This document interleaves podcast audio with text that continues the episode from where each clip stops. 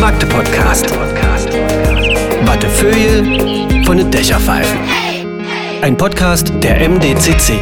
Magde Podcast, Magde Podcast, Magde Podcast. Und die Vorzeichen, die sind absolut günstig, kann ich jetzt schon mal äh, für alle sagen, die Fans unseres kleinen Podcasts sind. Äh, da kommen heute viele, viele verrückte Dinge zusammen. Ähm, es wird auch auf jeden Fall viel, viel tiefe Sachen geben, die wir zu besprechen haben, gleichzeitig auch wieder freudige Sachen und das alles äh, mit einem fantastischen Gast, der mir gegenüber sitzt, beschreibe ich gleich. Erstmal ähm, die logistischen Dinge, Struktur muss sein. Das ist Folge 47 in unserer Staffel 1, aufgezeichnet vor vier Wochen an einem nebligen Tag, der äh, der Valentinstag war. Und ähm, das Ganze bekommt dann noch eine gewisse Brisanz, wenn wir nämlich darüber sprechen, dass wir heute hier auf dem Westfriedhof sind, genau genommen in einem Büro von Stefan Matz, sitzt mir mit einem blauen Jackett gegenüber, das Logo der Stadt Magdeburg äh, am Revers. Ähm, dazu ein passendes, perfekt sitzendes rotes Hemd, unglaublich gewinnendes Lächeln. Ähm, guten Tag, Stefan Matz. Ja, guten Tag, Stefan Michmer. Ähm, das mit diesem Stefan und Stefan passiert uns relativ häufig, weil wir beide wissen, es ist ein Sammelbegriff. Weiß nicht, wie Sie das wahrnehmen. Normalerweise ist es ja so, wo man hinkommt, ist meistens schon Stefan da. Das ist so, aber wir unterscheiden uns ja in den Buchstaben. Das ist dann die meistens die zweite Sache, die besprochen wird. Äh, Sie mit F, ich mit PH. Äh, und wir vermeiden es jetzt darüber zu diskutieren, ob das irgendwie eine qualitative Auf- oder Abwertung ist. Äh, ich finde es sogar lustig, dass Stefan M und Stefan M heute, das war was Neues, das passiert mir nur dann doch nicht ganz so häufig. Wir sind hier, ähm, weil das ist hier der Eigenbetrieb Grünflächen und Friedhöfe der Stadt Magdeburg. Ich habe es schon wieder vereiert, oder? Eigenbetrieb, Stadtgarten und Friedhöfe. Stadtgarten und Friedhöfe. Sie sind hier der Betriebsleiter, also auch nicht Chef oder Geschäftsführer oder sonst was, Betriebsleiter wird es auch, auch genannt. Das ist eigentlich doch formalistischer Kram, oder? In Wirklichkeit sind Sie der Chef von allen Spielplätzen, Grünflächen und Friedhöfen in Magdeburg. Die im kommunalen Eigentum liegen. Wir haben ja noch mehr Spielplätze. Okay, die auch, die nicht im kommunalen Eigentum sind. Kann man da mal einen Unterschied, also was ist kommunales Eigentum und welcher ist nicht im kommunalen Eigentum? Na, zum Beispiel der Neustädter Friedhof, der ist im, im kirchlichen Eigentum. Ja? Und der Westfriedhof oder der Südfriedhof, Bugauer Friedhof, das sind kommunale Friedhöfe, die sind bei uns. Und die Wobau hat äh, viele Spielplätze, wenn wir zu den Spielplätzen gucken. Okay. Wir haben viele Spielplätze. Ist aber ein gutes Miteinander in der Stadt Magdeburg? Ja. Denn darum geht's um alle Dinge rings um unsere Stadt Magdeburg. Äh, Wir haben heute einen besonderen Menschen, mit dem äh, wir, und das wird eure Fantasie wahrscheinlich schon selber organisiert haben, worüber wir alles Mögliche sprechen können. Über Abschied, über Schönes, über Lachen, über Weinen und über die Begleitung äh, als dritter Mensch sozusagen ähm, äh, dieser ganzen Vorgänge. Ähm, alle Folgen des Magde-Podcasts sind irgendwie anders, deshalb lohnt es sich, wenn das hier der erste ist, den ihr hört, vielleicht mal alle anderen sich anzuhören. Wären dann 46 und ihr hättet jede Menge Hemden zu bügeln oder Sport zu absolvieren. Kann man nämlich exzellent beim Sport hören, den Podcast. Bitte immer weiter sagen, das ist ganz, ganz wichtig, dass es diesen Podcast gibt, denn nur so über dieses äh, Piratenmarketing äh, funktioniert es, dass unser Podcast irgendwann noch größer ist als äh, der größte Podcast. Wir sind kurz davor. so, zu den Eckdaten. Äh, 40 Jahre, stimmt das? Habe ich deduziert, weil hinter mir steht nämlich eine 40 mit Unterschriften drauf. Gerade erst 40 geworden? Gerade erst 40 geworden. Gratulation, nachträglich ist das noch angemessen? Kann man so sagen. Wann war es denn? 18. Januar. Ach, also wirklich, äh, das ist ja wirklich noch nicht so lange her. Ähm, fühlt sich gut an? Normal. Das rechte Knie tat vorher schon weh. Ähm, Schule absolviert, haben Sie in Burg, glaube ich? Ja. Auch da geboren? Nein, in Nauen in Brandenburg. In Nauen in Brandenburg geboren. Nach Burg, äh, bei Magdeburg gekommen. Seit wann sind Sie sowas wie ein Magdeburger Kind? Seit 37 Jahren. 37 Jahre. Achso, also, Also, ich zähle das dazu, weil Burg ähm, ist so dicht an Magdeburg dran und als Jugendlicher, die Zeit war in Magdeburg. Sie haben Sport getrieben, glaube ich, und treiben immer noch Sport. Das äh, habe ich jetzt auch wieder deduziert wie Sherlock Holmes, weil das Knie weh tut. Meistens tut es weh, weil man Sport getrieben hat. Außerdem ist es nicht äh, unbeträchtlich, was da an Schultermasse mit rumgeschleppt wird im äh, durchtrainierten Sinne. Auch die Oberarme spannen ganz schön bei Ihrem Sakko. Was ist da los? Ja, da, das Sakko ist gekauft mit 39. ähm, also ich habe ich hab, Schön! Haben wir es heute auch noch mit Humor zu tun, Herr Matz. Da freue ich mich sehr drauf. ich hab, äh, Tennis gespielt tatsächlich. Ah, okay. Und ähm, ja, also Tennis gespielt. wirklich. Ich hätte wirklich gedacht, weil ich es nämlich nicht wusste, ähm, dass sie auch irgendwie so leistungssportmäßig unterwegs waren, weil sie halt wirklich äh, relativ durchtrainiert daherkommen, irgendwie sowas. Und dass deshalb vielleicht dann auch so ein bisschen, das ist ja auch was. Sie haben ja schon mal hier gearbeitet, glaube ich, als Abteilungsleiter hieß Ja. es, glaube ich, und dann äh, kurz mal gewechselt äh, den Bereich und da waren Sie dann für Sport und Schule zuständig im Bereich äh, Im, im, Im Fachbereich Schule und Sport für Genau. vier, Jahr, für vier In- Jahre. innerhalb der Stadt ähm, und dann wieder hierher gewechselt jetzt so als Betriebsleiter. Genau. Wie viel, also wie kam das zustande? Ist das eine normale äh, Karriere für jemanden, der Beamter ist oder wie? Wie kam das zustande? Ich war, also zuallererst, äh, wenn man das als Karriere bezeichnen möchte, habe ich angefangen in Nordrhein-Westfalen. Und äh, bin Man dann, soll immer ganz unten anfangen. bin, dann, bin dann zurückgekommen in die Heimatstadt nach Magdeburg 2012 Kann man sich nach oben entwickeln. und ähm, war dann sechs Jahre hier im Eigenbetrieb und bin 2018 dann äh, in den Fachbereich Schule und Sport, war dort dann zusammen, also Kerstin Richter ist dort die Fachbereichsleiterin, ich war der Stellvertreter von ihr. Und wir haben das äh, mit dem ganzen Team da ge- gewuppt und haben die Schule und den Sport gemacht in der, in der Stadt und ich vorwiegend den Sport.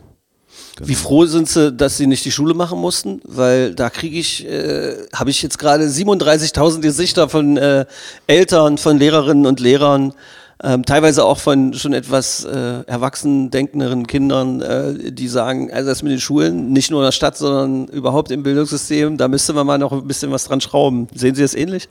Ja, das ist, wir haben vorhin gesagt, Verwaltung ist speziell und äh, das müssen wir jetzt unterscheiden. Da gibt es ja eine Verantwortung seitens des Landes und eine Verantwortung seitens der Stadt.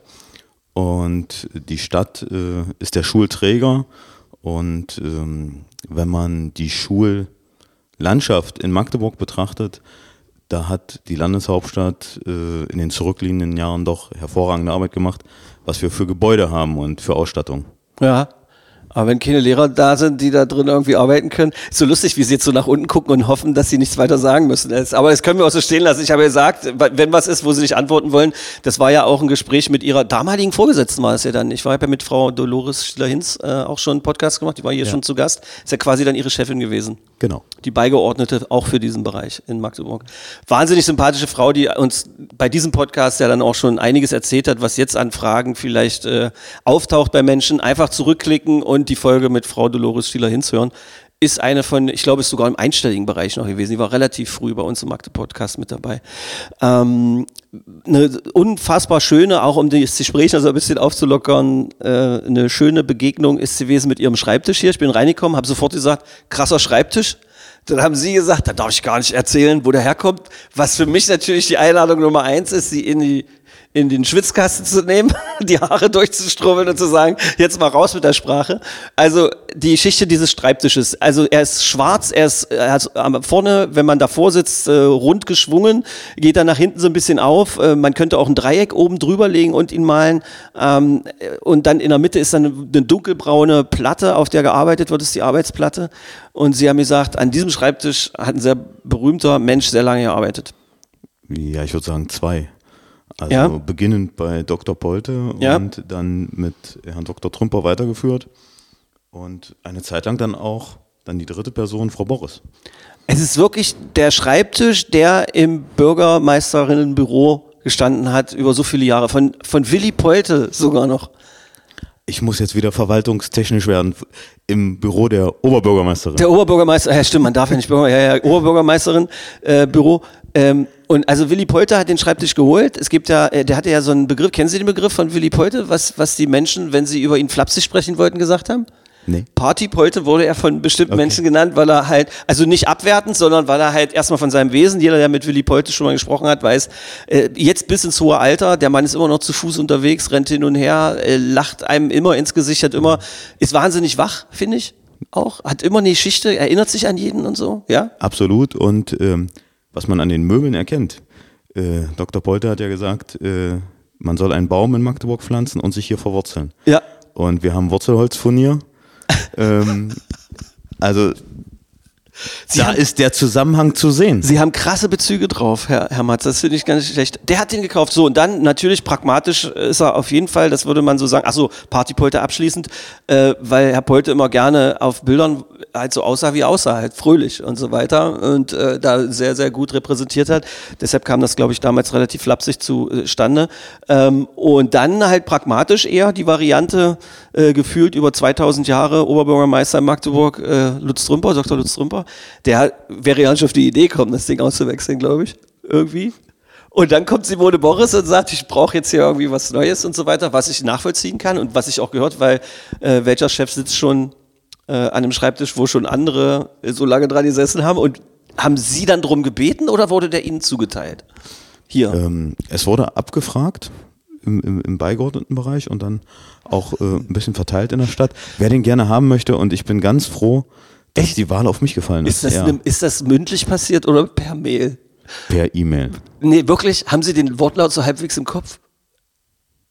Ich versuche das jetzt wirklich auf dieser Humorebene irgendwie, weil ich glaube, dass sich das bestimmt total lustig anhört, wenn jemand schreibt eine E-Mail, wer möchte den Oberbürgermeisterinnen Schreibtisch haben? Nein, das, das passiert in der Verwaltung tatsächlich öfter. So nüchtern das, dann wahrscheinlich, Nee, ja. das passiert ganz nüchtern.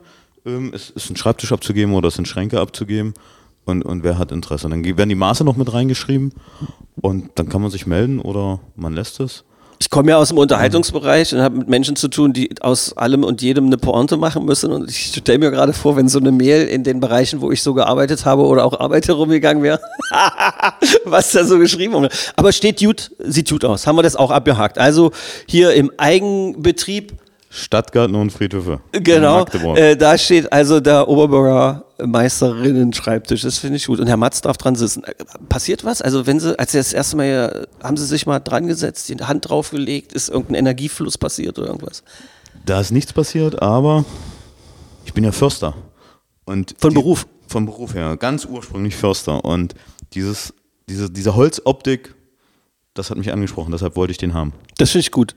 Gab es Mitbewerberinnen? Das weiß ich nicht. Ach so, ach komm, Sarah. Nein, das weiß ich Wirklich nicht? Nein. Da, weil man dann gleich wieder so politische Intrigen vermuten könnte. Wer kriegt den wird zugeteilt und wer wird dadurch irgendwie ein bisschen äh, aufgewertet und wer hat Pech gehabt. Das finde ich lustig. Also Förster, das ist die Karriere auch. Richtiges Försterstudium gemacht und so weiter. Das bedeutet, der Beruf, die Berufsbezeichnung von Ihnen ist was? Förster. Ja, man, man, man, ist, Forstbetriebsfachwirt. nee, man ist dann Diplom-Ingenieur für Forstwirtschaft. Ah, okay, gut. Mhm. Und äh, je nachdem, was man dann für eine Verwendung findet im Verwaltungsdeutsch, Ja. dann hat man, äh, man kann, äh, ich war dann zum Beispiel Internatsleiter oder man kann Jugendwaldheimleiter werden oder man wird Förster. Das ist, ja. Geht auch. Da- Das, das ist in dieser Ausbildung dann so, ja. Äh, wie, wie viel davon brauchen Sie jetzt für den Beruf jetzt hier? Für die grünen Flächen und für Spielplätze und für die Friedhöfe? Ja, wir haben ja über 100.000 Bäume und ähm, da braucht man schon eine Menge von. Und das Forststudium ist ja auch so, man hat von allem etwas. Ein bisschen Metrologie, Bodenkunde, ähm, Klima. Ja. Das steht, stimmt, ist mir aufgefallen. Bei Ihrem Antritt, im Antrittsschreiben im Internet kann jeder nachlesen. Bin ich natürlich in der Recherche auch drüber gestolpert. Äh, da ging es äh, darum, dass äh, gerade das Thema Klimawandel für den Bereich, Bereich des Friedhofwesens, wenn man es mal so ausdrücken möchte, äh, dass das gerade eine große Rolle spielt. Können Sie das mal erklären? Naja, wir haben ja auf den Friedhöfen auch viele Bäume ähm, und die gilt es zu erhalten.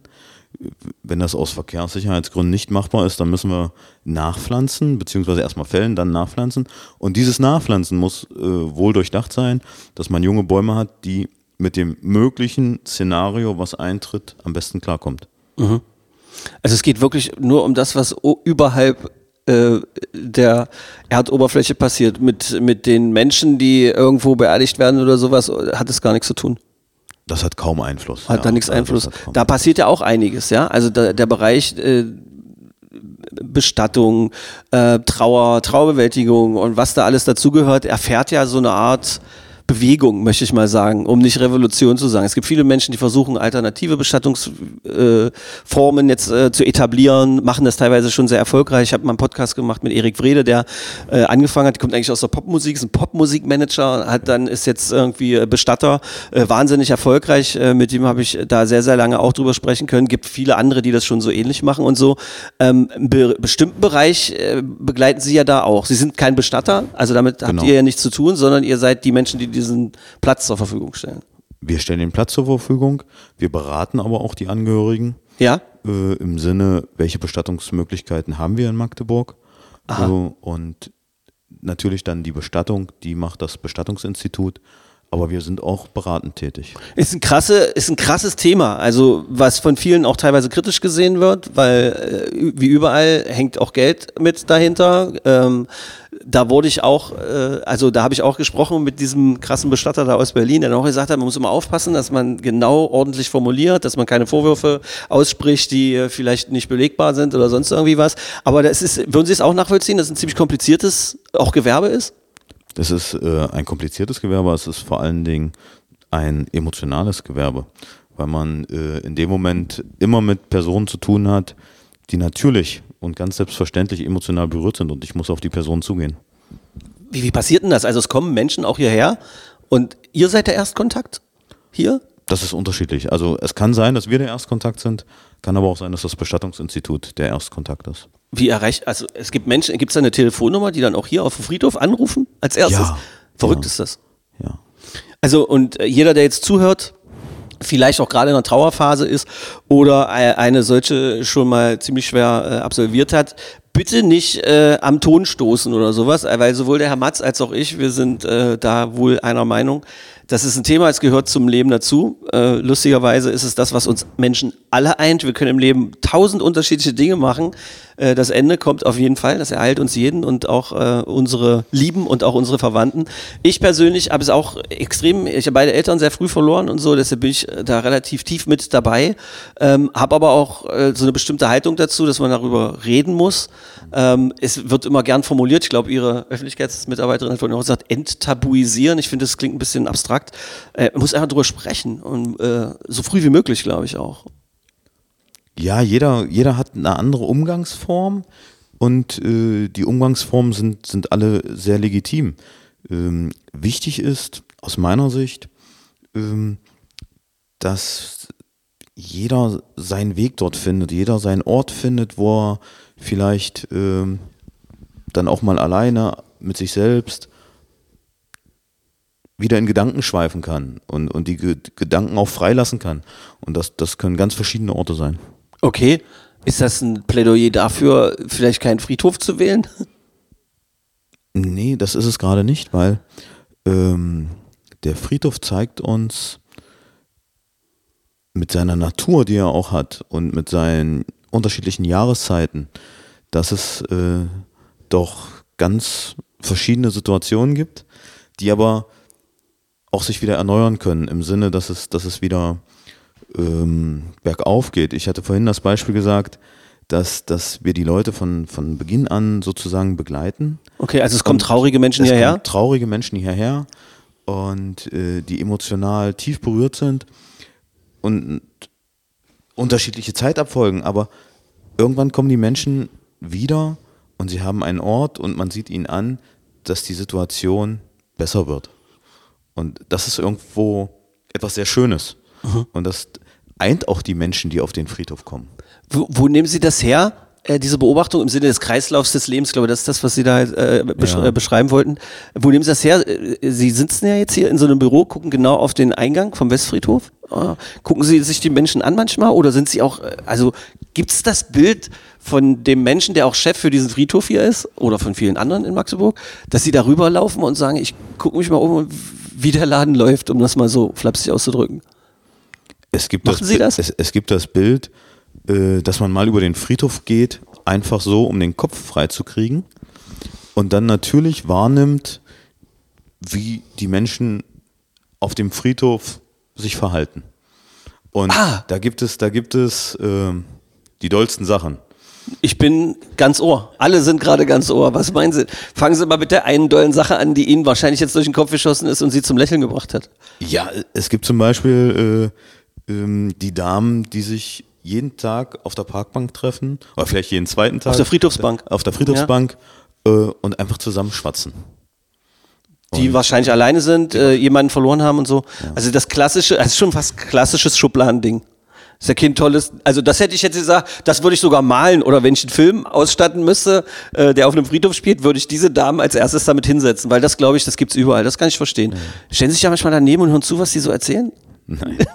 okay, aber Sie gehen schon vorbei, sagen freundlich guten Tag und dann sind die auch fröhlich und Sie wissen, die sind hier gut aufgehoben, Ja, und finden die, sich. also rein optisch, die sehen zufrieden aus. Mhm, okay. Okay, und was sind so dann die, sind so andere Dinge, die Sie jetzt wahrscheinlich versucht haben zu verschweigen und wo Sie gehofft haben, dass ich nicht nachfrage? Ja, die Kultur hat sich geändert. Ähm, zu unserer Zeit, äh, Ich, da wir den gleichen Namen haben, tippe ich so auf halbwegs ähnliche Jahrgänge. Vielleicht Ich bin total toll, dass Sie mich in Ihre genau, Generation. Genau. sind, Sie, wenn Sie am unteren Rand einer Generation sind, bin ich am oberen. Wenn eine Generation zehn Jahre hat, dann. Sind Dankeschön, gut, freut da sind, mich. Da sind wir gut zusammen. Und ähm, aber ich kann mich an die Zeit erinnern, wo ich mit meiner Oma auf den Friedhof gegangen bin. Da ähm, gab es kein Fahrradfahren, da gab es kein Rennen, da gab es kein Stimmt, ja. Spielen.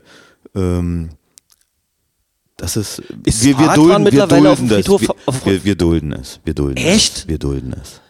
Ist Natürlich, lustig. natürlich nicht zwischen den kleinen Gräbern, aber Ja, ja. auf den Wegen ist das, da dulden wir es. Aber normalerweise ist es ja nicht erlaubt, oder? Also wenn, man, wenn ich mich erinnere, Hunde müssen angeleint sein. Oder dürfen die überhaupt auf dem Friedhof? Angeleint. Angeleint auf dem Friedhof? Nachvollziehbar. Äh, Fahrradfahren ist nicht erlaubt. Ja. Ähm, hier gibt es ja so einen Rasenstreifen irgendwie. Ich nehme mal an, dass es sich auch, äh, dass es sich ein bisschen verbietet, dass da jetzt irgendwer mit dem Ball spielen würde oder sonst. Das ist Quatsch, glaube ich mal. Also Fußball unterbinden wir dann Aber schon. wenn jetzt zum Beispiel Trauernde auf dem Friedhof sind und die haben ein Kleinkind dabei oder kleinere Kinder, die dann da irgendwie sich bewegen, dann wäre es ja, es stimmt, da haben sie recht, da könnte man sich mal ein bisschen locker machen, ja. ja. Das ist verrückt. Beschäftigen Sie sich eigentlich so mit Trauerkultur, äh, wie die sich entwickelt? Also richtig intensiv? Oder schauen Sie nur, so- also schon im Voraus, oder gucken Sie nur zu, was alles so passiert und lernen davon, von den einzelnen Fällen, die Sie so erleben hier? Na, man beschäftigt sich ganz normal damit, wenn man diesen Betrieb leitet. Ähm, dann, da muss man sich damit befassen und, und will das ja auch. Äh, so- sonst hätte man sich für die Stelle nicht interessiert oder nicht da, dafür beworben. Ähm, Trauerkultur ähm, ist so vieles. Ja, ist, äh, allein sich ganz zu Beginn darüber klar zu werden, wie soll es jetzt weitergehen. Der Mensch ist verstorben, der Angehörige ist verstorben, der liebste Mensch, manchmal 70, 80 Jahre mit dem Menschen zusammengelebt, ist verstorben. Und dann schon der erste Gedanke, wie soll es jetzt weitergehen? Da beginnt ja die Trauerkultur. Und ähm, hier als Betrieb beraten wir dann, wie wir die Bestattung vollziehen können, was im Rahmen der gesetzlichen Möglichkeiten machbar ist. Und ähm, es ist auch so, dass wir eine Veränderung haben durch unterschiedliche Kulturen, die zu uns kommen. Und ähm, das ist auch eine ganz spannende Entwicklung, wo natürlich ähm, viele Akteure auch äh, beteiligt sind. Ah, okay. So aus anderen Religionen, äh, Beerdigungen, äh, die werden hier dann auch so durchgeführt. Da könnt ihr mit umgehen. Ist das schwer? Was, was muss man da beachten? Was passieren da für Dinge? Kenne ich mich gar nicht mit aus. Bin ich gerade komplett. Hätte ich mich drauf, äh, also hätte ich, wenn ich gewusst hätte, habe ich gar nicht drüber nachgedacht. Stimmt. Das ist ein spannender äh, Aspekt. Wir haben ähm, durch, das, durch das Bestattungsgesetz sind, sind wir erstmal in Sachsen-Anhalt gebunden an entweder Feuerbestattung oder Erdbestattung. Okay. Also das, ich sag mal in Anführungsstrichen, das Normale, was wir kennen. Ja. Und ähm, andere Kulturen bringen dann auch andere ähm, oder andere Glaubensrichtungen bringen dann auch andere Bestattungsformen äh, Form. Formen mit, Bestattungsideen mit. Ähm, Was denn so? ja, der Islam zum Beispiel, die Ausrichtung, äh, dass dann äh, Die, Aus, die, in, in die Himmelsrichtung Richtung oder was? Mekka. Ah, krass. Ja. Ist, bringt das Probleme? Also kann man das gewährleisten auf so einem Friedhof hier? Weil ich meine, jetzt mal ohne Quatsch, wir sind hier in Deutschland und wenn man sich die Friedhöfe mitunter anguckt, das ist äh, teilweise wie mit einem Lineal gezogen und das ist gar nicht despektierlich, ist halt schon immer so gewesen, hat sich so entwickelt. ja, wir können ja das Lineal drehen. Wird das, äh, wir können, Sie sind, also Stefan Matz ist quasi hier und kann das Lineal drehen, das funktioniert. Gibt es da Probleme mit Mitarbeiterinnen, die schon äh, länger hier sind oder Mitarbeitern oder so? Nein. Also da, da, das Wichtige, was man bei der islamischen Bestattung dann, ähm, ich hoffe, ich gebe es richtig wieder, aber es muss äh, Erde sein, wo noch nicht bestattet wurde. Aha, okay. Das ist wichtig. Ja, okay. das ist wichtig. Das heißt, äh, gibt ja so, nach wie vielen Jahren wird so ein Grab, äh, wenn das nicht besonders festgelegt wird, wird das dann äh, ausgehoben und 30 Jahre, 40 Also Jahre? wir, wir haben jetzt fünf, äh, 20 Jahre. Wir haben 20 jetzt Jahre sogar. Ja. Das heißt, äh, es gibt Stellen wahrscheinlich hier, wo Leute vor 20 Jahren äh, bestattet wurden. Äh, und wenn da jetzt keine anderen Absprachen getroffen wurden, werden da teilweise Gräber auch wieder freigemacht oder sowas? Ist das Mhm. so? Das ginge dann für eine äh, dem Islam entsprechende Bestattung nicht. Das ginge nicht. Ah, okay, gut. Und das ist ja verrückt.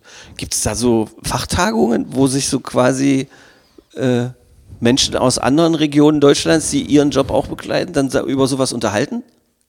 Ja, also man tauscht sich aus, äh, wie man mit den unterschiedlichen Kulturen umgeht und wie das gehandhabt wird. Aber natürlich ist ja die islamische Gemeinde, das ist jetzt das Beispiel. Es gibt Das ist nur ein Be- ich weiß, es gibt jüdische. Gemeinde Ja, ja. und so weiter. Da redet man drüber. Die kommen auf einen zu, man redet, wie kann man das umsetzen. Und ähm, das ist ganz selbstverständlich, dass man sich darüber austauscht. Ja, ich, ich stelle mir das gerade vor, wie das, wie das so wirkt, ja. Dann sitzt ihr alle da in euren Anzügen und dann unterhaltet ihr euch darüber, über sowas. Äh, so, so, so abstrakt ist das. Also es ist so schwer vorzustellen, weil äh, wenn man weiß, was für Emotionen dahinter hängen, Ja. das darf man halt immer nicht so richtig vergessen, ja. Und ihr sitzt dann da aber auf so einem Kongress und redet darüber, das finde ich, finde ich schon äh, sehr besonders. Aber was halten Sie denn so von moderneren Beerdigungen? Was ist denn, wenn jetzt äh, Menschen herkommen und irgendeiner war Fan irgendeiner lauten Band und sagt, ich möchte lieber bei der Bestattung, dass da fett laut Live-Musik ist und alle sollen tanzen. Ich habe jetzt mitbekommen, äh, zur Beerdigung wird jetzt sehr, sehr oft auch gesagt, wir möchten, dass die Farben des Lebens getragen werden, dass alle kunterbunt aussehen oder so. Ist das nur eine Wahrnehmung meinerseits, weil ich in meiner komischen Blase unterwegs bin oder ist das ein Trend, der jetzt gerade so ist? Ob das ein Trend ist, weiß ich nicht, aber ich kann sagen, dass, dass wir durchaus Beerdigungen haben mit Luftballons äh, und auch nicht mit dem typischen schwarzen Anzug oder dem schwarzen Kleid, ähm, sondern dass es schon auch, auch mit fröhlicher Musik einhergeht. Ähm, das ist das, was ich ja beschrieben habe, diese ganz unterschiedlichen Formen des Umganges damit. Und auch, dass es nicht ein, ja, ein Dogma gibt, wie hat eine Beerdigung stattzufinden. Da- Das kann mit fröhlicher Musik sein, das kann auch mit trauriger Musik sein. Jeder so, wie er das mag. Ja. Ja, ich stelle mir es gerade vor, Menschen sind ja dann halt auch komisch. Also wir haben es ja vorhin auch gemerkt, wir haben im Vorgespräch ja auch äh, gesprochen über Humor und äh, ob der Humor vermeintlich schwärzer wird, wenn man hier so lange arbeitet oder ähm, ähm, wie, wie, wie da, wir beide waren uns komplett einig irgendwie, dass man, dass man, dass wir untereinander so sprechen können und keiner von uns beiden hat sich gegenseitig verletzt damit, sondern wir haben einfach aufgrund unserer Lebenserfahrung und so weiter äh, da gesprochen, auch humorvoll gesprochen. Hätte jetzt eine dritte Person daneben gesetzt, die gesessen, die vielleicht anderer Meinung ist, hätte man die verletzen können, hätte man drauf aufpassen müssen. Und ich, deshalb sage ich es gerade so, was ist denn, wenn so eine Beerdigung stattfindet, ja? Und dann drei Meter oder zehn Meter weiter ist da gerade jemand in seiner Trauerbewältigung, steht er am Grab und das geht so gar nicht zusammen. Ich, das stelle ich mir gerade vor, wie, wie Menschen da dazu gebracht werden, aufeinander Rücksicht zu nehmen. Ja, das ist natürlich wichtig. Ne? Die, also die persönliche Freiheit hört ja dann dort auf, Wo sie jemanden anderen wo beeinträchtigt. sie, wo sie ja. jemand anderen beeinträchtigt. Und ähm, die Musik in der Kapelle, die ist ja frei wählbar. Mhm. Wir laufen also nicht mit lauter Musik dann über den Friedhof. Das Im Sinne dieser, äh, wo ist denn nicht. das? Im, im, im Süden äh, Amerikas, aber wenn sie mit Jazzkapellen da durch die Gegend, äh, Gegend äh, eiern und so weiter. In New Orleans, diese Beerdigungen, äh, die man da so kennt, das ist in Deutschland nicht denkbar auf dem Friedhof. äh, zumindest habe ich es noch nicht erlebt. Ja, würde mich ja mal interessieren, ob das irgendwie, weil wenn ich das sehe, denke ich auch immer, ja, Mann, mein Gott, so muss man, warum, man soll doch das Leben feiern, was dieser Mensch gelebt hat und was er mit einem erlebt hat und so weiter. Ähm, zwar mit einer melancholischen Note, völlig normal, ja. Es ist schon verrückt, diese, äh, dieses Thema. Und wie muss ich mir das vorstellen? Sie sitzen an Ihrem Schreibtisch, sind in der einen Sekunde mit so einem Thema beschäftigt, welcher Art auch immer, und dann ruft irgendwer an und sagt, am Spielplatz sind zwei Seile gerissen. Und dann geht's wieder los. Macht das was mit Ihnen? Ist das einfach normaler Arbeitsalltag oder merken Sie, denken Sie sich manchmal auch, mein Gott, was für einen krassen Job habe ich eigentlich? Das ist mittlerweile normaler Arbeitsalltag, ja. Ähm, wobei der Anruf, es sind zwei Seile gerissen, der ist doch recht selten. Ja, ach echt, ja, warum? Wa- Warte, genau, Herr Mischmann, bei uns sind die Spielplätze in Ordnung. Das erstmal zuallererst. ja, ist okay. Sind Sie auch für den Spielplatz in der Hegelstraße verantwortlich, für diesen großen? Ja. Der, das ist er? Ja. Ja, weil da gibt es ja dann ganz andere Probleme, wo man mal auch ganz unverblümt drüber sprechen könnte, dass da ringsrum dann teilweise Drogenticker unterwegs sind und so weiter. Da muss man immer so aufpassen. Aber es ist ja immer direkt vorm Spielplatz, da hört euer Einflussbereich ja auf, ja. Aber das Problem kennen Sie auch. Das, das Problem kennen wir. Wir, wir ähm, sind da auch äh, in Abstimmung mit anderen Ämtern sozusagen oder auch mit der Polizei, wenn, wenn wirklich, ich sag mal, das Überhand nimmt, wenn es, wenn es öffentlich sichtbar wird, ja, dann, also wenn man, wenn man es fühlen kann, ähm, dass dann auch mehr Präsenz entweder durch Polizei oder Ordnungsamt erfolgt, da sind wir in Abstimmung, ja. Und wie nehmen Sie das wahr? Ist das äh, etwas, was seit Jahren die gleiche Problematik ist? Ist eine Intensität, die sich verändert hat, äh, da spürbar? Oder wie viel Zeit Ihres Arbeitsalltags nimmt es in Anspruch? Ich versuche be bewusst äh, Also- wertfrei zu fragen.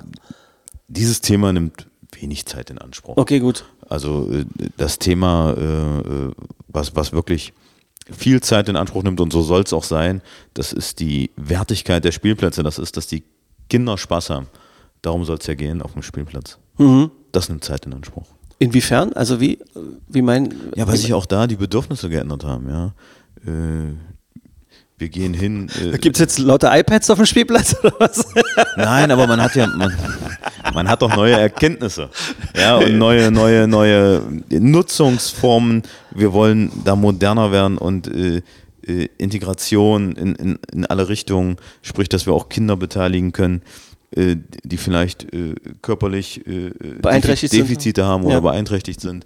Dass wir auch für Ältere was anbieten können, wenn Oma und Opa mit ihrem Enkel äh, hingehen, dass, dass das dann nicht nur die Bank ist, auf der man sitzt und das Enkelkind beobachten kann, sondern dass man vielleicht auch noch ein kleines Sportgerät hat, wenn man das möchte, dass man nu- benutzen kann. Solche Dinge. Also so quasi mehr Generationsspielplätze. Wie- äh, Lassen Sie, erklären Sie mal richtig, also was passiert, also bis jetzt, ich habe es verstanden, Ja. war aber jetzt noch sehr im Verwaltungsdeutsch auch formuliert, ähm, äh, ohne dass ich unangenehm rüberkommen möchte, aber da muss ich leider mich jetzt wie ein kleiner Terrier mal in Ihrer Wade verbeißen. Ähm, was heißt denn das? Also was, was gibt es da für Möglichkeiten? Also was, was gibt es für Gerätschaften, gibt es sowas schon in Magdeburg? Dass äh, Seniorinnen theoretisch gleichzeitig sich bewegen können, während sie ihre Enkel oder Enkelinnen irgendwie be be beaufsichtigen? Gibt es ja, sowas schon? Ja, die fitten? Seniorinnen und Senioren Wo? können das auf jeden Fall im, im Stadtpark. Im Stadtpark. Ah ja, genau. Ja. Aber da habe ich jetzt im Kopf, dass dieser große Spielplatz, der im Sommer relativ überfüllt ist, haben Sie schon mal drüber nachgedacht, da so wie äh, in Ämtern üblich so eine Karte hinzustellen, dass man eine Nummer ziehen muss? Das, Nee. Aber ist schon echt voll, oder? Ist das kein Problem oder? Ja, das, zeichnet die Stadt aus. Wir haben viele Kinder. Nee, das ist komplett richtig. Ist auch gar keine Kritik, aber man muss ja auch aufpassen, dass nicht irgendwas passiert, weil zu viele Leute da sind, oder? Ja, aber, aber das, das ist ja, äh, in jeder Großstadt hat man so, Ja. so so ein, so ein Point of Interest oder, Ja. oder äh, in Hotspot. Hotspot, danke, Hotspot danke. ist das Wort, was das, Sie suchen. das Klassisches deutsches Wort. Der, das, Hotspot. ist, das, ist der, das ist der Stadtpark in Mhm. Magdeburg, ja. Äh, für, da, da ist ja auch für jeden was dabei sozusagen. Der, der spazieren gehen will, kann spazieren gehen. Ja, ja. Der, der joggt, geht joggen. Die Kinder können spielen. Man kann auch einen Kaffee trinken. Äh, man, man hat den Bootsverleih, man kann Boot fahren im Sommer. Aha, Ähm, ja, ja. Und, Adolf und Mittagssee. Das ist so Adolf Mittagssee. Äh, man hat die Natur. Ja, das, was wir alle haben wollen. Sind natürlich jetzt exzellent gerade, weil ich wollte noch von den Gerätschaften sprechen, die es irgendwie da so gibt, die dann vielleicht demnächst auch noch irgendwo angebastelt werden müssen. Aber da habe ich jetzt im Kopf auf diesem großen Spielplatz und ich könnte mein Gehirn dafür schon wieder, äh, ich könnte die Luft aus dem Dreirad lassen von meinem Gehirn, dass ich da wieder abgebogen bin, dass es da so voll ist. Aber da habe ich jetzt im Kopf, da kann man so, also da sind so für richtig Kraftsportsachen sind da so Gerätschaften, oder? Oder ist da auch was, wo man als nicht so sportlicher Mensch sich bewegen könnte? Ja, das, Irgendwie? das funktioniert alles mit dem eigenen Körpergewicht. Mit Eigenkörpergewichtsdinger, keine, ja. keine zusätzlichen Gewichte. Kann man so, genau, genau. Ja. Aber ähm, was wären, gibt es irgendwann, also ich bin da, finde das total faszinierend, Mehrgenerationen-Spielplatz. Könnte man sich vorstellen, dass da auch, was weiß ich, Ergometer, so Fahrraddinger auf eine bestimmte Weise stehen könnten oder sowas? Ja, oder was habt ihr da im Kopf? Also ich habe im Kopf, dass da äh, eine Art Crosstrainer steht, den man nur mit seinem eigenen Körpergewicht bewegt. Habe ich schon mal gesehen an der Ostsee, glaube ich, Ja. genau. Und äh, das sind die Beispiele. Ja. Die Beispiele halten sich natürlich in Grenzen, Ja, ja, aber, klar. aber wir wollen ja den Ansatz haben, da, da, dass es für alle spielbar ist und, und ich für habe alle natürlich nutzbar. auch einen fiesen, fiesen Witz gemacht, irgendwie äh, so schwarzhumorig, dass ob da jetzt lauter iPads dann bald zu äh, oder Laptops zu sehen sind, weil da spielte ich natürlich darauf an, dass sich ein Großteil des wirklichen Spaßes der jüngeren Generation, und ich bin da mit einer jetzt bald siebenjährigen Tochter gesegnet, ähm, auch äh, im Internet oder äh, multimedial stattfindet. Das ist natürlich Quatsch. Aber ich muss natürlich auch sagen, Sie haben gemerkt, dass ich den Hegelstraßenspielplatz gut kenne, weil da haben wir gewohnt und da war ich mit der sehr oft. Zu sehen, dass die trotz dieser ganzen Ablenkungssachen und modernen Spielformen, die es da jetzt gibt, dass sie da einfach den größten Spaß hatte, diese Rutschen runter zu eiern. Das macht mich ruhig, dass sowas, das wird nicht weggehen, oder? Es gibt, wird doch keinen Trend geben, dass solche Spielplätze irgendwann komplett digitalisiert daherkommen oder so ein Quatsch. Nein, also das kann ich im Augenblick nicht sehen. Also, Okay. ähm, wenn wir neue Spielplätze planen, dann gehen wir ja auch meistens innerhalb des Stadtteils, wo dann oder innerhalb des Quartiers, wo der Spielplatz geplant wird, gehen wir in eine Kita, gehen wir in eine Grundschule. Und die Bedürfnisse, die die Kinder dort äußern, entweder Ja. zeichnerisch oder indem sie es vormachen, sind eigentlich die, die wir beide auch schon kennen. Echt, das macht ihr, ja? Also ihr macht ja so Umfragen, also Marktforschung bei den Kleinen dann halt Ja, so. wir waren sogar schon so, dass äh, und wir, wir haben eigene Planerinnen ähm, im Eigenbetrieb, dass in einer Sporthalle Spielgeräte nachgebaut wurden von den Kindern durch Matten, Rutschen, äh, also als was die haben wollen. was die haben wollen. Und, Was willst du haben? Mach mal vor. Geil. und, Geil. Äh, ja, Und verwaltungsmäßig zwar nicht korrekt, aber geil. wieso ist das verwaltungsmäßig nicht korrekt, korrekt aussieht, nicht korrekt aussieht? Ich bin nicht in der Verwaltung. Ich kann, ey, liebe Leute in der Verwaltung, na klar ist manchmal der Alltag trist, aber traut euch, steht auf und schreit einmal laut, geil! Mein Job ist geil. Vor allem, vor allem, vor allem das mit der, äh, mit der Frau, was, Spielplatzplanerin? Den Jobs gibt's wirklich? Ja, es gibt sogar Spielplatztester. Ach Quatsch. Jede Ist das, ist das ein, macht man dann nur sowas? Also nur sowas? Das dient äh, der Überprüfung der Verkehrssicherheit. Und die müssen äh, sozusagen... Bis jetzt klang's richtig super und jetzt kommen Sie wieder mit, Ja. mit Ihr Verwaltungszeit. nee, also aber na klar, man muss auch jede testen Woche jedes Spielgerät. Ach Quatsch. Ernsthaft. Was muss man da gelernt haben? Was muss man da gelernt haben? Na, gelernt hat man in dem Fall in aller Regel einen handwerklichen Beruf, Okay. Damit man, wenn dann vor Was Ort ist, was defekt ist, dass man auch reparieren kann. Ist das Aber ein sie gut dürfen bezahlter dann, Job? Sie dürfen dann, nee, nee, der wird bezahlt. Nee, ob das ein gut bezahlter Job ist. Doch, der Ja? ist gut, der ist gut, der ist Kann man als Quereinsteiger, als, als Mann im besten Alter. Sie, sie, sie dürfen dann hauptberuflich schaukeln. Ja, ich finde es sensationell. Ich finde es großartig. Nee, aber, aber ich stelle mir ganz schön heftig vor. Wie viele Spiel, wie viele Spielplätze sind in Ihrer Verantwortung? Wie viele sind das? Also wir haben 127. 127. Schafft man ja nicht in einer Woche alle zu kontrollieren immer, oder? Doch. Schafft man das in einer Woche einmal Müssen durch? wir. Also das heißt dann hauptberuflich schaukeln artet dann doch wieder in Arbeit aus und Ja. in Zeitstress, oder? Also das ist Arbeit und ähm, das ist dann, ähm, man muss ja von Spielplatz zu Spielplatz dann auch fahren und äh, also man hat dann schon Zeitstress, ja. Okay. Gibt es eigentlich irgendwas, was gerade überhaupt nicht so richtig funktioniert? Also etwas, wo Sie richtig dran zu knabbern haben, gerade in Ihrem Arbeitsbereich? Also was macht gerade am meisten Probleme? Das klingt abgedroschen, aber der Klimawandel. Das ist das, Ja. die Bäume auf den einzelnen Plätzen zu erhalten, in den Parks und was auch immer. Die Trockenheit, Der, die der- Trockenheit. Der Stadtpark, ist das auch, sind Sie auch für den Stadtpark verantwortlich? Ja. Quatsch, das ist ja geil. Morgens beim Zähneputzen können Sie vor dem Spiegel stehen und sagen, also ich habe ja hier den äh, Stadtpark unter meinen Fittichen. Das ist ja geil. Habe ich noch nie gedacht. Haben Sie noch nie also gedacht? noch nie beim Zähneputzen. Wie viele Leute arbeiten, um den Rote Hornpark in, in Schuss zu halten? Wie viele arbeiten denn da hauptberuflich? Wissen Sie das?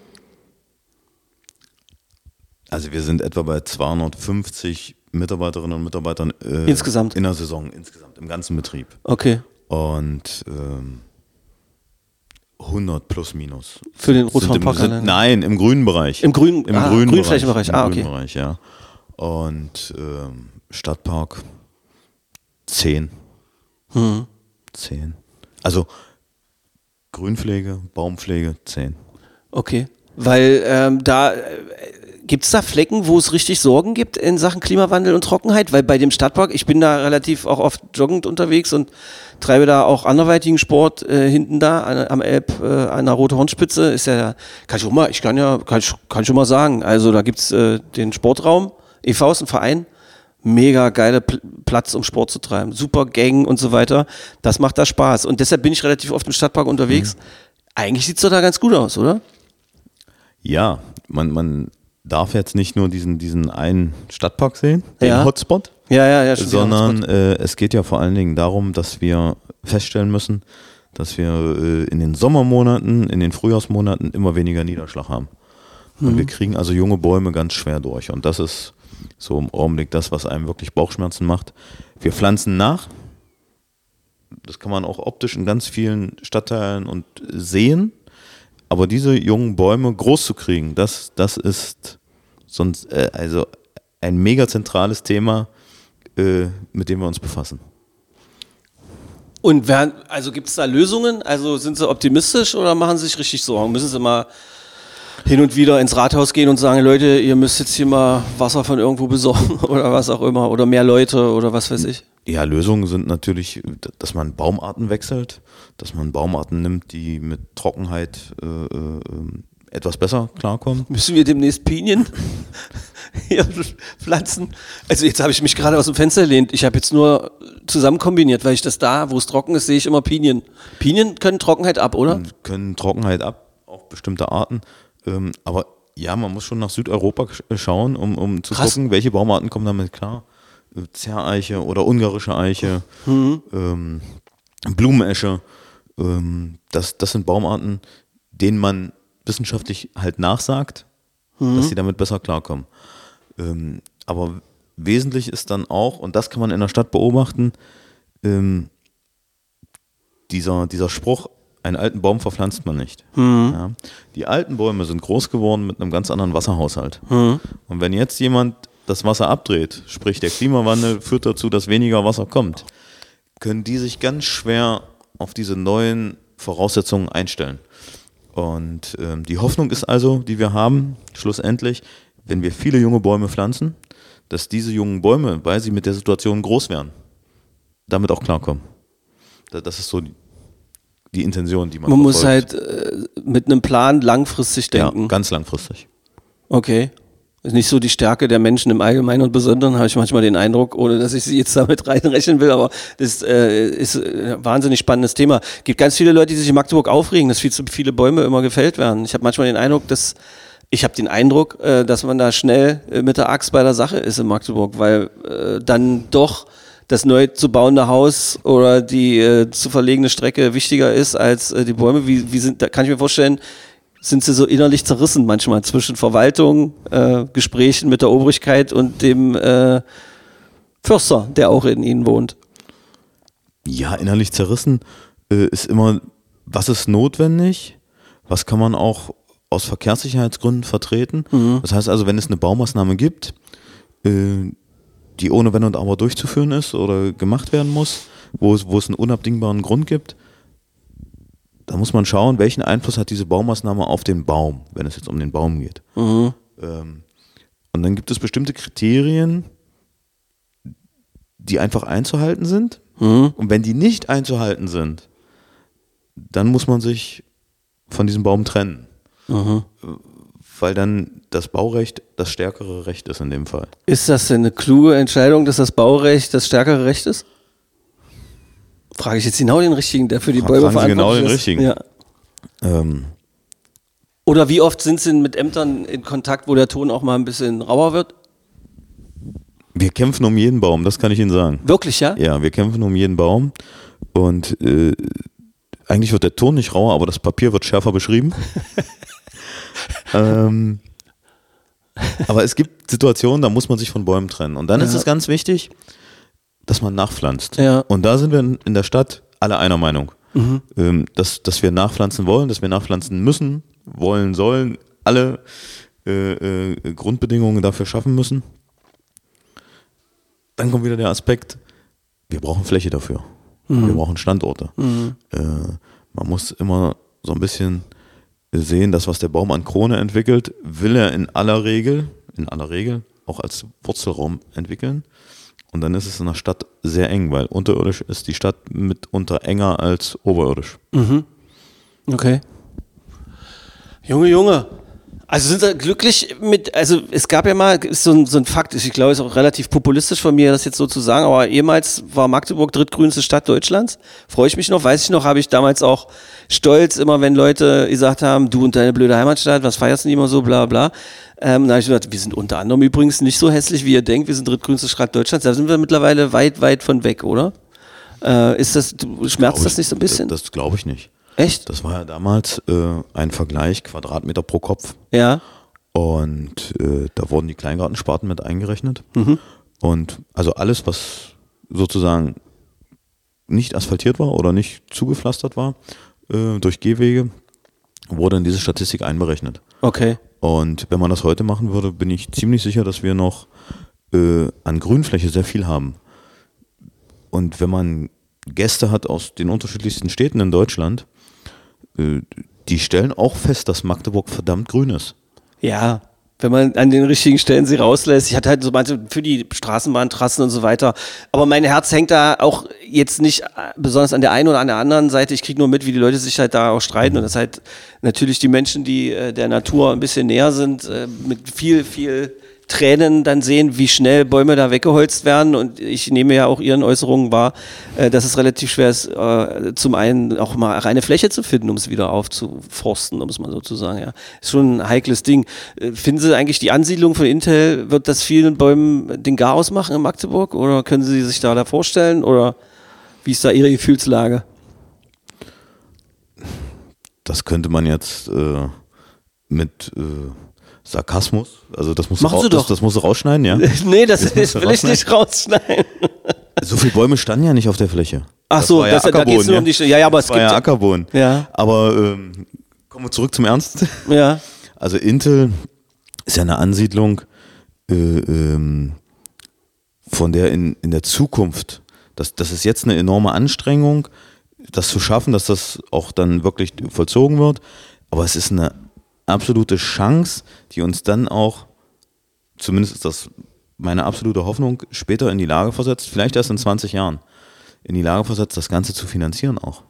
Wieder Dadurch, dadurch, dadurch dass man Arbeitsplätze hat, dadurch, Ja, dass man gute Arbeitsplätze hat, dadurch äh, äh, dann Geld generieren kann, um was für die Natur zu tun. Ist, eine gute, ist ein guter Gedanke und ist ein großes, äh, die ganzen multiglobal agierenden Unternehmen und zu denen gehört Intel ja auch, haben ja mittlerweile auch den Schuss gehört, äh, zumindest performen sie das sehr, sehr oft. Es ist, muss dann immer auch mit Taten gefüllt werden, was da irgendwie auf, in schönen bunten Videos gezeigt wird. Aber ich kann mir auch vorstellen, dass sie da vielleicht, hat, hatten Sie schon Kontakt mit denen? Dass die, die müssten ja dann quasi auch mal zu Ihnen kommen. Also ich habe ja gehört, dass die überall ihre Fühler ausgestreckt haben, in der Stadt mit Guides unterwegs waren und so mit Leuten, die sich über die Stadt informiert haben und was weiß ich, wie ist die Gastronomie, was es für junge Leute, was wird für die Älteren getan, was auch immer. Waren die auch schon bei Ihnen? Also Intel? persönlich nicht. Aber Aber äh, das Signal, das was für die Natur und für, äh, für den Umweltschutz getan wurde werden gesendet. soll, das wurde gesendet. finde ich gut. Das wurde gesendet. Ja, müssen wir, sind wir einfach alle mit einem wachsamen Auge Ja. immer dabei. Die ganze Natürlich. Zeit, die ganze Zeit schwirrt mir noch im Hintergrund die Frage, wenn Sie für den Stadtpark verantwortlich sind, dann auch für den Adolf Mittagssee selbst oder Ja. gibt es dann da irgendwie den Angler-Obermeister, der für die Gewässer in Magdeburg verantwortlich ist? Also Angeln, äh, äh, die, die Gewässer sind verpachtet an den Magdeburger Anglerverein.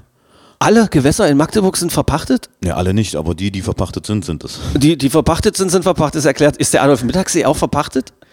Ich denke ja. Also, Also wissen Sie, ich weil weiß das nicht, läuft nicht bei mir. Das, äh, das ist sozusagen, ähm, ich bin für die Bewirtschaftung verantwortlich Ja. und ähm, der Anglerverband pachtet direkt bei der Stadt, also beim bei, bei den Liegenschaftsservice. Ah, okay. Ja, die Stadt ist Eigentümerin aller Flächen oder der kommunalen Flächen Ja. und beauftragt mich als Betrieb, kümmere dich darum. Okay. Ja, und wenn jetzt zum Beispiel, wir machen den Bootsverleih dort. Den macht, den macht den ihr. machen wir. Okay, den genau. machen wir. Und wenn jetzt dort aber jemand angeln will, der muss das Recht, dort angeln zu dürfen, von dem Eigentümer, von der Eigentümerin pachten. Verrückt. Aber da habe ich nämlich den Eindruck, dass da das Wasser auch ein bisschen weniger wird und so weiter. Das ist ja auch ein Problem, ja. Das hatten wir ja schon erwähnt. Irgendwie äh, gibt's da äh, gibt's da Bestrebungen, da irgendwie mal zusätzlich wieder was reinzulassen oder kann man da überhaupt was machen oder können wir alle nur hoffen, Also dass da Der Adolf Mittagssee korrespondiert mit der Elbe. ja Und wenn die Elbe steigt oder fällt, dann steigt auch der See. ja Und äh, also da Wasser reinzupumpen, woher wollen sie das nehmen? keine Ahnung, ja, ich, habe ja keine Ahnung von und dann haben Sie ja jetzt gerade auch die äh, die Kleingartensparten und sowas erwähnt gerade. Für die sind Sie nicht auch noch verantwortlich oder doch? Nein. Nein, nein, das ist verpachtetes La- Land von der Stadt, bla. Genau. Und so weiter. Verrückt. Haben Sie einen Garten?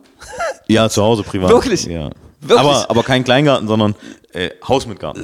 Äh, Also, okay, aber und du äh, ja. sind Sie da auf dem Rasentrecker unterwegs oder? Äh, Nein, wir haben in der Tat, also das erste, was ich äh, gemacht habe, wir haben erstmal fünf Bäume gepflanzt. Sie haben Bäume und, und gepflanzt. eine Hecke gepflanzt, Ja.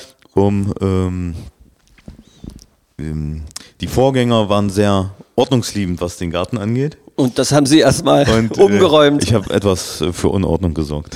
Okay, weil ich habe nämlich, ich habe jetzt nur, das ist ja immer, wenn man etwas beruflich macht, äh, ist es ja meistens etwas, wo man gar keine Lust drauf hat, wenn man nach Hause kommt irgendwie. Und ich kann mir vorstellen, dass wenn man, oder gucken Sie Ihren eigenen Garten mit anderen Augen an, als die Grünflächen, äh, für die Sie sonst so verantwortlich sind. Ja, das muss man ja ganz klar unterscheiden. Ähm, die Grünflächen, für die wir hier in der Stadt verantwortlich sind, äh, haben ja ganz verschiedene Nutzungszwänge. Ja. Also ich habe eine Grillwiese. Ja. Da wollen die Studenten grillen. Ja. Sollen sie auch. Und alle anderen auch. Und die Jugendlichen und, und äh, ähm, dann habe ich äh, äh, Hundeauslaufwiesen, Ja, die nur dafür da sind, in Anführungsstrichen, dass unsere Vierbeiner sich beschäftigen können. ja. Gibt es da Probleme? Läuft das eigentlich? Ist das alles gut? Aus meiner Sicht ist, ist, ist das nicht alles gut, aber es ist gut. Und, Was ist äh, nicht gut? Ja, wir haben natürlich Interessenskonflikte, wie überall in der Stadt. Ähm, es gibt die Hunde, die sehr gut sozusagen äh, mit ihrem Herrchen oder mit, äh, mit Frauchen interagieren und nicht zu weit weglaufen. Und es gibt die Hunde, die sich natürlich gerne mal weiter entfernen. Und da gibt es immer mal die Diskussion, brauchen wir einen Zaun oder brauchen wir keinen Zaun? Auf so Hundeauslaufwiesen. ja, auf den Hundeauslaufwiesen. Und ähm, Machen eigentlich die Magdeburgerinnen und Magdeburger, die Hunde äh, in ihrer Familie haben, alles ordentlich sauber? Ich spreche jetzt von diesen Bomben, die da gelegt werden mitunter.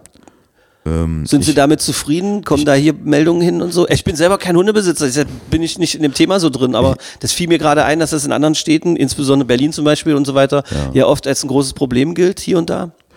Es ist äh, sicherlich auch in- Magdeburg an einigen Stellen ein Problem. Ich würde aber den Magdeburgerinnen und Magdeburgern schon zutrauen, dass 99 Prozent sich daran halten. Komma, 99, Komma, okay, jetzt alles gut. Muss man auf der Hundewiese es eigentlich auch wegmachen? Ja, Ja, das finde ich, muss man mal festhalten. ja. Dass man da nicht einfach Das ist davon nicht ausgeschlossen. Die Hundeauslaufwiese bedeutet, dass sie ihren Hund von alleine lassen können. Jetzt komme ich als, äh, ich versuche ja immer nur so Mhm. zu kombinieren. Sie merken, Sie haben mich ja längst durchschaut, dass ich mich durch so, eine, so ein Gespräch, durch so einen Podcast so durchkombiniere mit den Fragen. Sind auf den Hundeauslaufwiese in Magdeburg auch so eine Dinger aufgestellt, wo so eine, so eine Spender, so eine Tütenspender für? Nein. Das wäre doch mal eine geile Sache, oder?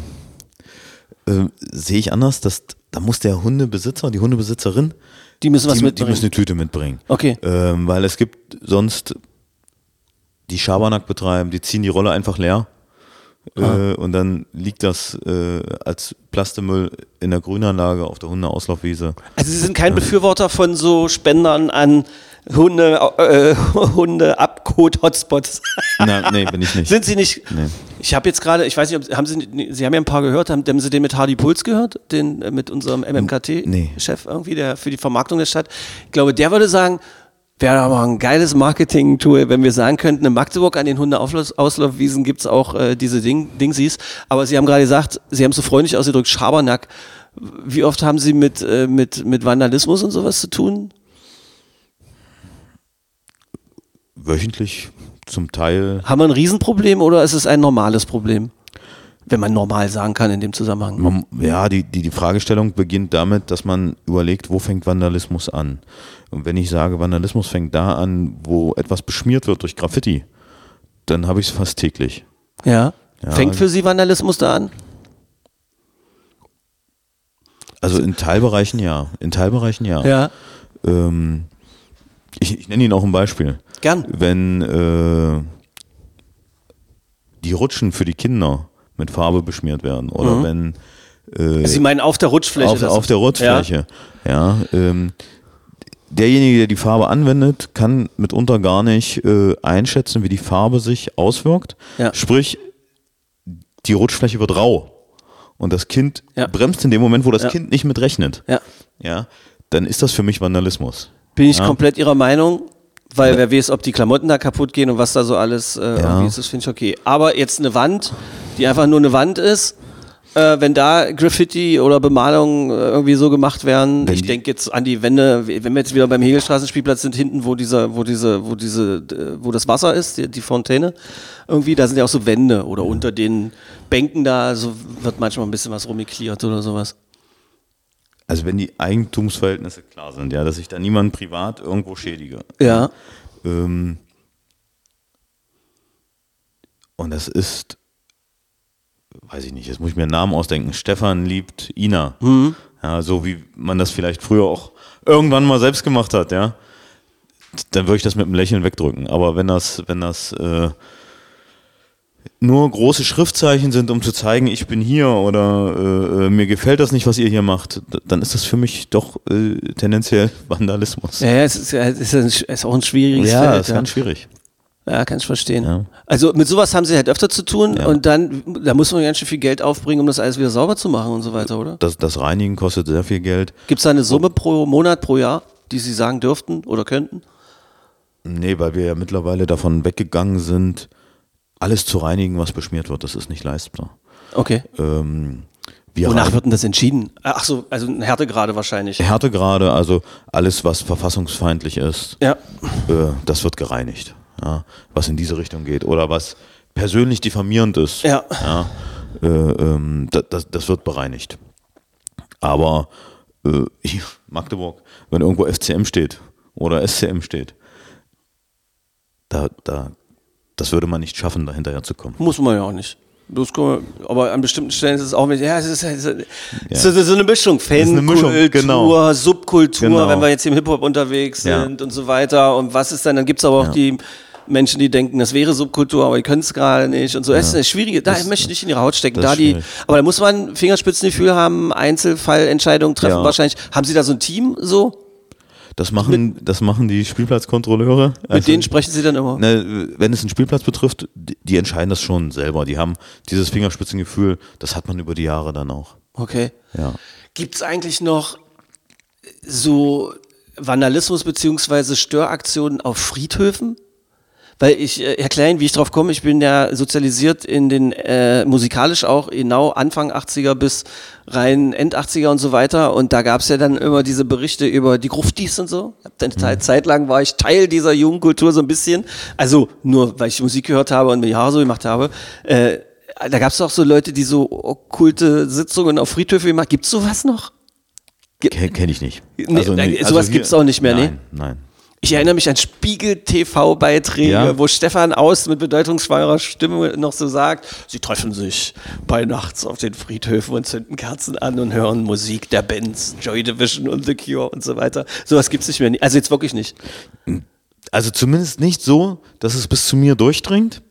Ah, Äh, okay. ähm, Und wenn die das machen, kriegen, machen sie es wahrscheinlich so clever. Weil es sind ja friedliche Menschen, die ja, halt dann, so eine Art... dann entsteht auch kein Schaden. Also Ja. der Friedhof ist ja nicht nachts geschlossen. Ach so? Ist das so? Ja, man. Äh, man Der Friedhof, wird, werden nicht die Friedhöfe zugeschlossen? Ich kenne noch, wie heißt denn der an der Leipziger Straße? Das ist der Südfriedhof. Da war ich schon mal, relativ spät, es wurde dunkel, war bei meinen Eltern und dann stand ich plötzlich vor einer verschlossenen Tür und musste über einen Zaun klettern. ist kein Witz, das ist wirklich passiert. Nee, also raus kommen sie erstmal immer. Nee, ich kam nicht raus. Wirklich, ich war hinten an so einem hinteren Eingang, wo mein Auto geparkt war, da kam ich nicht raus. Hätte ich wahrscheinlich vorgehen müssen an Vor- dieses Drehkreuz. Ja, ja, genau. Okay. Ja. Ich habe nämlich neu gedacht, wenn mich jetzt hier einer sieht, wie ich auf dem Friedhof Ja. über den Zaun klettere, was ist denn das für eine Scheiße? Ach so, ah, das ist eine gute, aber es ist ein gutes Learning gerade auch nochmal. ja. Also raus geht immer. Also, aber muss dann halt nur zu dem, also, wenn ihr irgendwann mal auf dem Friedhof seid und es eine Tür zu ist, es gibt irgendwo eine Tür, wo man rauskommt, das passiert. Das ist der Lerneffekt jetzt. Was sind denn so ihre, ihre, ihre, ihr Blick auf Magdeburg so? Wenn Ja. Sie so sehen, was Sie mögen es auch Magdeburger Kind mit Leib und Seele. Mit Leib und Seele. Was, was, was ist was, was schon immer mal über Magdeburg gesagt werden sollte, auch hier in so einem Zusammenhang aus Ihrer Sicht? Wenn das jetzt hier zum Beispiel jemand hört, äh, der sich sagt, was denkt, denkt dieser Stefan Matz, der für so viele krasse Flächen, auf denen ja, jeder, der in Magdeburg lebt, ist ja jeden Tag irgendwann mal an einem Platz vorbeigegangen, für den sie verantwortlich sind. Das ist, das ist, ist total Wahnsinn. Sie sind ja quasi wie der Oberbürger, wie die Oberbürgermeisterin. So ein bisschen in klein. Nein, nicht übertreiben. Ja, ich wollte es jetzt mal ein bisschen überhöhen.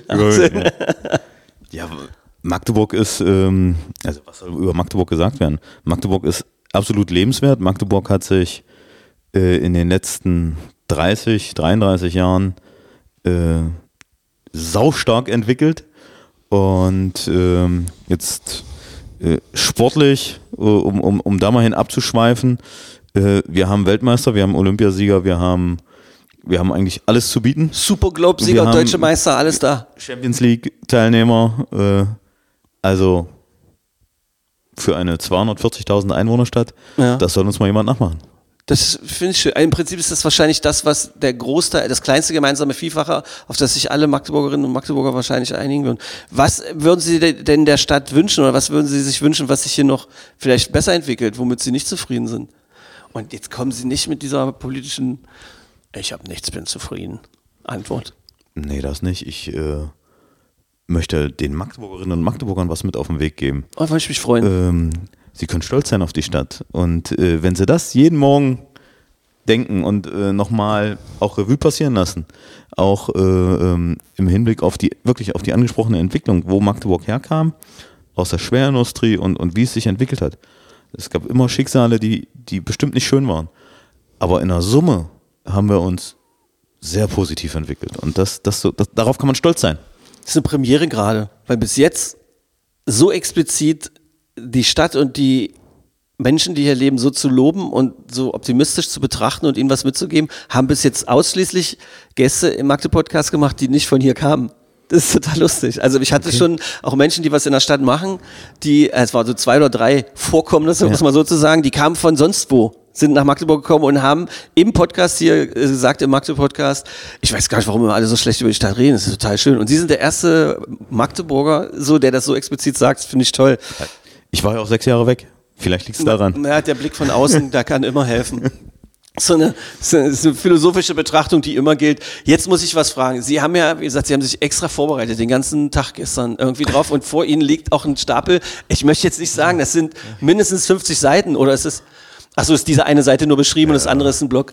Habe ich irgendwas gemacht, was Sie überrascht hat? Habe ich irgendwas vergessen, was unbedingt eigentlich hätte vorkommen müssen? Wir waren auf allen Faden, die ich bedienen konnte, unterwegs. Ist da noch, steht da irgendwas drauf, was mich überraschen würde? Auf Ihrem Zettel, weil es ist auch noch handschriftlich und ich kann das nicht lesen. Nee, wir waren wirklich von bis. Echt? Und Von- ohne dass ich da drauf geguckt habe, das ist Ja. finde ich großartig. Und dann, wenn wir das abgegessen haben, ich wollte Ihnen die Chance geben, wenn irgendwas so super wichtig gewesen wäre, irgendwie, äh, wenn wir darüber noch hätten reden müssen, aber nix. Fällt Ihnen jetzt gerade nichts ein. Ja, wir hatten die Spielplätze, Ja, wir hatten die Grünanlagen, die Bäume, Friedhöfe. wir hatten den Friedhof. Ja, Trauerkultur hatten wir auch. Ja. Ähm, und da Sie ja kein Bestatter sind, äh, gibt es keinen Sinn, da noch weiter so in die Tiefe zu gehen. Aber das möchte ich unbedingt irgendwann auch nochmal machen. Wenn irgendeine Bestatterin oder Bestatter innerhalb von Magdeburg unterwegs ist, ich würde so gerne nochmal auch über Trauerkultur äh, sprechen, weil es gibt ja mittlerweile auch extreme Podcasts, einige in Deutschland, die sich nur damit befassen. Und ich finde, eine so eine Folge im Magde-Podcast können wir auch noch machen. Jetzt aber kommt mein Abschluss. Ich biege jetzt nämlich ein, ich hatte es vorhin schon angekündigt, da habe ich äh, Ihnen gesagt, dass ich gedacht habe, sowas gibt's doch gar nicht. Ich habe heute Nacht davon geträumt, äh, dass ich die Botschaft kriege, dass ich äh, sterben muss. Ist das witzig? Ist das, also, also es ist nicht witzig, aber und ich habe den ganzen Morgen darüber nachgedacht, bis hin, dass wir uns getroffen haben hier am Morgen, als ich dann auf den Friedhof komme, wo, wo auch noch alles neblig war. Also es hat, hätte, der Hund von Basketball hätte heute hier auf dem Friedhof gedreht werden können. Glauben Sie an so übersinnliche Sachen? Ich habe mir so gedacht, ich spreche mit jemandem, der für einen Friedhof verantwortlich ist, auch noch sein Büro auf einem Friedhof hat und träume davon, dass ich sterben muss. Das ist doch verrückt. Nee, glaube ich nicht dran. Glauben Sie nicht, dass sowas... Also, so wie ich sie erlebe. Nein, ich wollte jetzt nicht. Nein, ich bin mir sehr sicher, dass ich jetzt erstmal so schnell nicht sterben muss und da ich, äh, kümmere ich mich ja auch so drum. Aber ich, ich fand das so absurd, heute Morgen aufzuwachen aus einem Albtraum, wo es um, um meinen Tod geht, äh, wenige Stunden bevor ich mit Ihnen sprechen muss auf einem Friedhof. Fand ich völlig absurd. Also ich glaube daran, dass wir in den Träumen Dinge verarbeiten, die wir erlebt haben oder wo wir wissen, die kommen auf uns zu. Okay. Und sie wussten ja, sie Ja. kommen auf den Friedhof. Ich habe quasi unser Gespräch, ohne dass es geführt war, schon verarbeitet. Warum ist eigentlich ein Tropenhelm hier auf Ihrem Regal? Den habe ich, äh, Der, der, der ist doch direkt aus irgendeinem Tarzan-Film. nee, den habe ich in der Tat hier geschenkt bekommen, ähm, als ich hier angefangen habe. Ach so, okay. Und ähm, Also Sie vielleicht schon als Hinweis auf den Klimawandel, dass ich der Sonne trotzen muss Ah, okay. und, und dem wenigen Regen. Ich habe gedacht, da ist jetzt noch die krasse Abschlusspointe drin, aber da habe ich mal jetzt einen schönen Rohrkrepierer kreiert. Ähm, Herr Matz, das war beschwingt, hat viele äh, Sachen beleuchtet, hat mir ein paar Dinge wieder auch gebracht. Wir sind auf ein paar Dinge gekommen, da habe ich gar nicht, hätte ich gar nicht gedacht, dass wir darüber sprechen würden. Ich danke dafür. Ähm, ich kann nur noch mal äh, betonen, äh, wir sind heute auch mal wieder außerhalb, außerhalb gewesen. Also wenn es hier und da ein bisschen anders klang als die Magde-Podcasts, die wir sonst so äh, produzieren. Wir saßen heute einfach äh, direkt auf dem Westfriedhof im Büro von Herrn Matz, der der Betriebsleiter ist für den Eigenbetrieb Stadtgarten und Friedhöfe Magdeburg. dass ich dieses Stadtgarten nicht hinkriege, ist das so lustig. Ähm, und ich danke recht herzlich für diesen Podcast. Ähm, wir haben für alle Gäste die Folge des äh, ersten Magde-Podcasts äh, mit dem Chef von der MDCC, der diesen Podcast ja ermöglicht, mit Guido Nienhaus und mit Beckus zusammen. Ähm, den haben wir ein bisschen äh, gekürzt und auf eine Vinylplatte gepresst, kriegen alle unsere Gäste, würde ich Ihnen hiermit überreichen, bitte sehr. Und äh, ansonsten, wenn Sie nichts mehr haben, Nö, also Gehen wir jetzt noch über den Friedhof auf eine Runde Können wir machen. lassen, lassen Können wir machen. uns wirken. Finde ich auch lustig. Mal sehen, ob wir es machen. Ähm, Dankeschön gerne. und auf Wiederhören bis zur nächsten Runde. Magde Podcast. Wattefeuille von den Dächerpfeifen. Ein Podcast der MDCC.